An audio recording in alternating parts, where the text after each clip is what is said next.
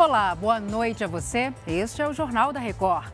Câmara aprova projeto que limita a demarcação indígena e se prepara para votar a PEC dos ministérios. Fiscalização encontra irregularidades em postos de combustíveis pelo país. O Jornal da Record já está no ar. Oferecimento: Bradesco. Realize suas viagens com desconto na passagem no hotel.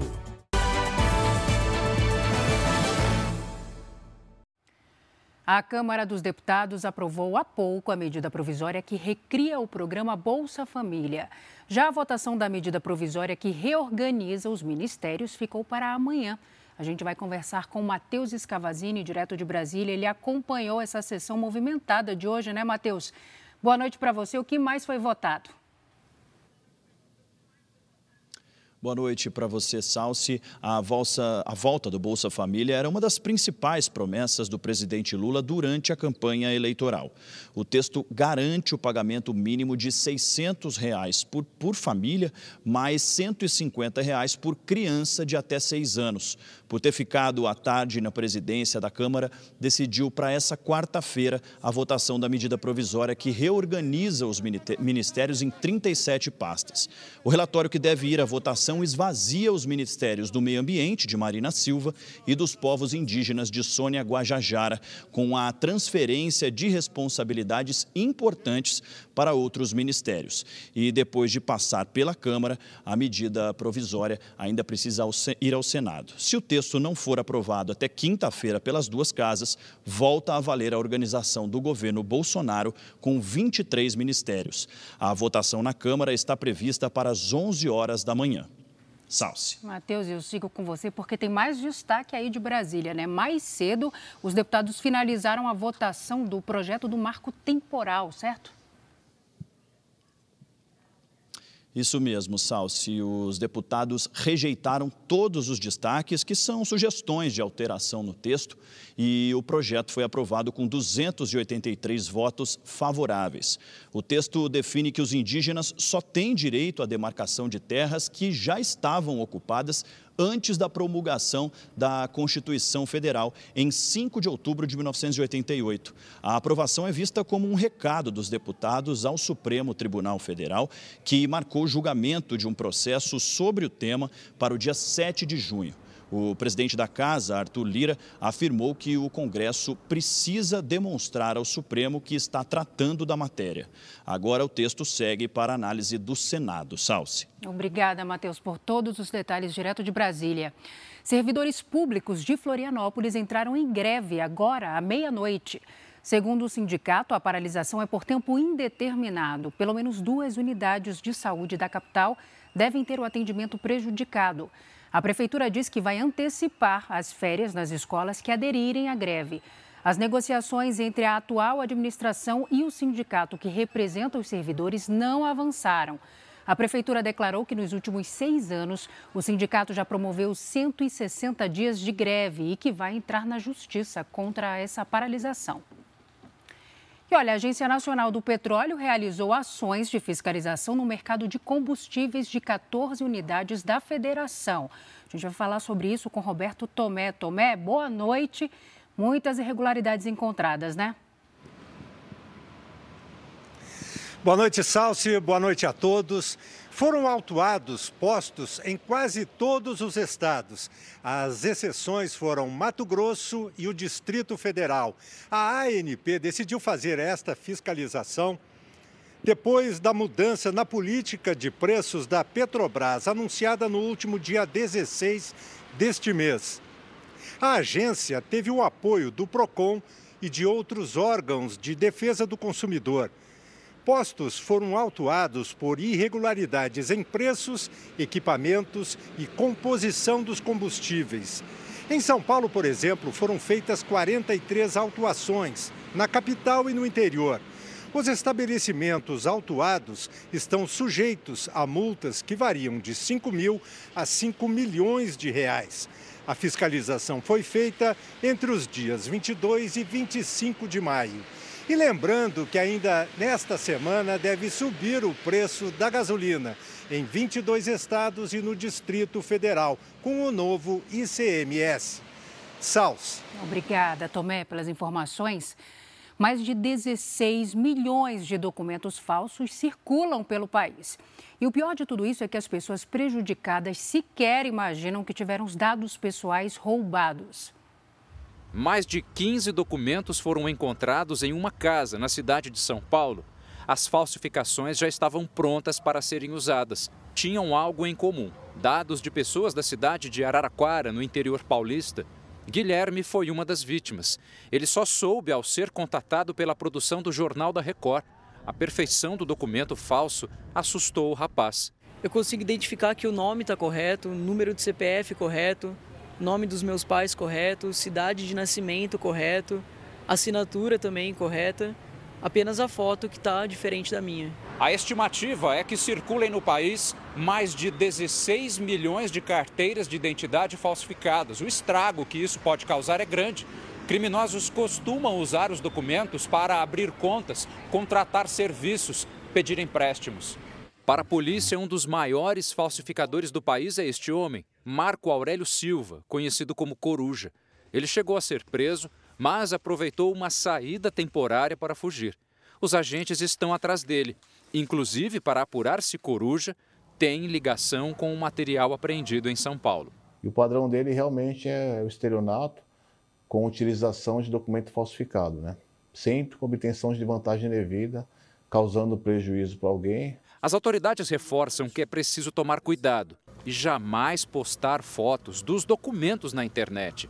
Cuidado com informações de valoração de endereços, CPFs. Pessoas colocam, às vezes conversam, como se estivesse conversando frente a frente com outra pessoa e colocam isso numa rede social. O Guilherme ainda não sabe o que os criminosos pretendiam fazer ou se fizeram algo com a falsificação da identidade dele mas já pensa nas providências. A primeira coisa que me veio na cabeça é fazer um boletim de ocorrência né, com a polícia e procurar um advogado para poder me auxiliar em qualquer questão. Eu fico com medo do futuro, né? Não sei exatamente o que pode acontecer.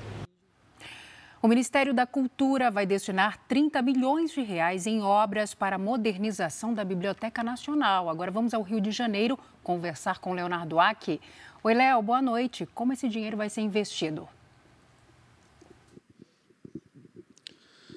Oi, Salso, boa noite para você, boa noite a todos. Olha, o valor será usado para preservar 10 milhões de obras que compõem o acervo da instituição. Entre as mudanças estruturais estão a instalação de climatização, automação, segurança e combate a incêndios. Agora, o anúncio foi feito pela ministra da Cultura, Margarete Menezes, durante a cerimônia de posse do presidente da Biblioteca Nacional, o Marco Luquezzi, na sede da instituição no centro do Rio de Janeiro. E durante o evento também foi anunciado um novo prêmio literário da Fundação Biblioteca Nacional.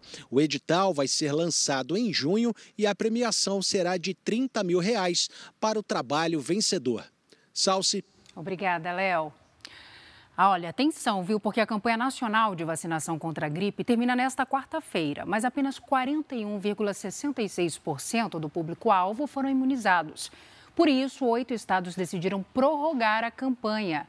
Em São Paulo, estado mais populoso do país, a vacinação vai até o dia 30 de junho. E a Justiça Federal aprovou nesta terça-feira um acordo para garantir a reconstrução de uma comunidade que foi atingida pelo rompimento da barragem de Mariana em 2015. Assunto para Virginia Nalon, direto de Belo Horizonte. Virginia, boa noite. Qual o valor desse acordo? Oi, Salso, boa noite para você. Serão 126 milhões de reais. O dinheiro será aplicado na recuperação da comunidade de Gesteira, que fica na cidade de Barra Longa, na zona da Mata Mineira. O termo prevê a urbanização do local onde será a nova comunidade, indenização para as famílias e fundo para projetos comunitários. O acordo é o desdobramento de uma ação movida pelo Ministério Público Federal contra a Samarco, a Vale, BHP, Governo Federal e Estado de Minas Gerais. O pacto menciona a adesão de 31 famílias à modalidade reassentamento familiar. Outras seis famílias aguardam o reassentamento coletivo. Em nota, as mineradoras disseram que continuam apostando no diálogo para que todos os danos sejam reparados e que até março deste ano, mais de 413 mil pessoas já foram indenizadas. Salce. Obrigada, Virgínia. O presidente Lula voltou a defender a criação de uma moeda comum para os países da América do Sul. Foi durante a Cúpula das Américas, em Brasília, que reuniu 11 presidentes sul-americanos e um representante do governo peruano. Líderes que participaram do encontro criticaram o apoio ao ditador venezuelano Nicolás Maduro. Lula propôs medidas para serem discutidas pelo bloco, como a criação de uma moeda comum. O presidente é a favor de uma moeda de transações comerciais para que os países da América do Sul não sejam obrigados a negociar em dólar. Aprofundar nossa identidade sul-americana também na área monetária, mediante mecanismos de compensação mais eficientes e a criação de uma unidade de referência comum para o comércio, reduzindo a dependência de moedas extra-regionais. O presidente brasileiro também defendeu usar o dinheiro de bancos como o BNDES e o CAF, que é o Banco de Desenvolvimento da América Latina, para investir em projetos no bloco, como a criação de um mercado sul-americano de energia com preços mais acessíveis. Ele ainda propôs a retomada da Unasul, que é a União de Nações Sul-Americanas, e da CELAC, a Comunidade de Estados Latino-Americanos e Caribenhos. Lula pretendia sair do encontro como o líder que voltaria a unir os países sul-americanos. O que ele não esperava eram as críticas ao discurso de ontem ao lado do ditador venezuelano Nicolás Maduro. O presidente do Uruguai, Lacade Pou, disse ter ficado surpreso ao ouvir que o que acontece na Venezuela é uma narrativa e que não se pode tapar o sol com o dedo. Agora, se há tantos grupos no mundo que estão tratando de mediar para que la democracia sea plena en Venezuela, lo peor que podemos hacer es tapar el, el sol con un dedo. O presidente do Chile foi na mesma linha. Gabriel Boric disse que a situação dos direitos humanos na Venezuela não é uma narrativa, mas sim uma realidade dolorida que exige uma posição firme e clara, independentemente de posições políticas. Não é uma construção narrativa, é uma realidade. Em pronunciamento após as reuniões, Lula respondeu às críticas. Houve muito respeito com a participação do Maduro, inclusive com os companheiros que fizeram crítica, fazendo a crítica no limite da democracia, porque nessas reuniões ninguém é obrigado a concordar com ninguém. O que eu disse para o Maduro é que existe uma narrativa no mundo de que na Venezuela não tem democracia e que ele cometeu erros. Eu disse para ele que é da obrigação dele construir a narrativa dele, sabe, com os fatos verdadeiros. O deputado federal caçado Deltan Dallagnol, do Podemos do Paraná, foi intimado a depor na Polícia Federal. Segundo o ofício, o depoimento será na próxima sexta-feira para coordenação de inquéritos nos tribunais superiores. Os detalhes da investigação não foram divulgados. Mais cedo, em pedido apresentado à Corregedoria da Câmara dos Deputados, a defesa de Dallagnol solicitou que a mesa diretora não declare a perda do mandato determinada pelo TSE. Mas a Corregedoria apenas dá andamento a trâmites burocráticos e não tem poder para analisar a decisão do Tribunal Eleitoral. Dallagnol disse que sofre perseguição política. Ainda nos Estados Unidos, pela primeira vez, os aeroportos registraram um maior número de passageiros desde 2019, período pré-pandemia. De lá, a correspondente Juliana Rios traz os detalhes. Quase 10 milhões de pessoas passaram pelos aeroportos nos dias em que se comemora o feriado do Memorial Day, data que relembra a morte de soldados americanos em combate. Segundo a Administração de Segurança de Transporte, foram cerca de 300 mil passageiros a mais do que no mesmo período de 2019. O país também registrou o maior fluxo diário de voos num único dia desde o fim da pandemia, com mais de 54 mil voos. Para os especialistas, os números mostram uma recuperação do setor aéreo, um dos que mais sofreram durante a pandemia. O país viveu dias de caos aéreo em mais de dois anos, com falta de profissionais, greves e cancelamentos de voos. Dos Estados Unidos, Juliana Rios. De volta ao Brasil, acontece nesta semana em São Paulo um dos maiores eventos de tecnologia e inovação nas áreas de marketing e comunicação do país. E a Record TV participa com destaque. O mercado de comunicação e marketing se atualiza em tempo recorde. O que parecia ser do futuro, hoje faz parte do dia a dia em agências de publicidade e canais da mídia. O uso da tecnologia, as inovações e o futuro da indústria publicitária são discutidos no próximo 2023, evento que começou na terça-feira e se encerra nesta quarta em São Paulo. Em sua 17ª edição, com a curadoria da plataforma Meio e Mensagem, o encontro reuniu líderes e gestores do setor. Nas apresentações de palestrantes brasileiros e estrangeiros, os riscos e os benefícios do uso da inteligência artificial estiveram no centro do debate.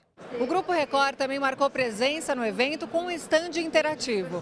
Aqui o participante pode gravar um vídeo, como se estivesse nos programas da emissora. Depois, é só aproveitar o Minuto de Fama com a exibição nesse grande mosaico. É mais um evento de sucesso, né? A Record tem participado dos principais eventos. E esse especificamente, que é muito mais focado em tecnologia e inovação, vai de encontro ao momento que a gente vem vivendo. A gente primeiro investiu em pessoas, né? trouxemos profissionais renomados do mercado. E a tecnologia aliada é o grande sucesso, é a grande receita de sucesso. E é isso, a gente poder estar junto com o pessoal e transmitindo toda essa inovação também. Morreu aos 89 anos o juiz da corte de Haia, que era um sobrevivente dos campos de concentração nazistas. Thomas Burgenthal nasceu na antiga Tchecoslováquia e chegou a lançar um livro de memórias que foi traduzido para mais de 10 idiomas. Na obra, ele relata como foi levado para o campo de Auschwitz, na Polônia, aos 10 anos de idade e como sobreviveu. No final da Segunda Guerra Mundial, Thomas se reencontrou com a mãe, deixou a Europa e migrou para os Estados Unidos, onde se formou em direito. A causa da morte não foi divulgada. Cerca de um milhão e meio de pessoas receberam a cidadania russa nas regiões ucranianas anexadas por Moscou no ano passado. Os documentos foram entregues para moradores de quatro regiões no leste da Ucrânia. Juntas, elas representam 15% do território ucraniano. Segundo autoridades russas, rodovias e pontes foram reparadas e prédios foram reconstruídos nas áreas. A Ucrânia nega. O ex-jogador da seleção brasileira, Douglas Costa, teve a prisão decretada pela Justiça do Rio Grande do Sul pelo não pagamento de pensão alimentícia. O caso tramita em segredo de justiça. Douglas começou a carreira no Grêmio, teve passagens pelo futebol europeu e atualmente joga no Los Angeles Galaxy dos Estados Unidos. A justiça americana deverá ser informada sobre o decreto de prisão. Tentamos contato com a defesa do jogador, mas não tivemos retorno. Ítalo Ferreira será o primeiro surfista a entrar no hall da fama da modalidade e também faz história no exterior.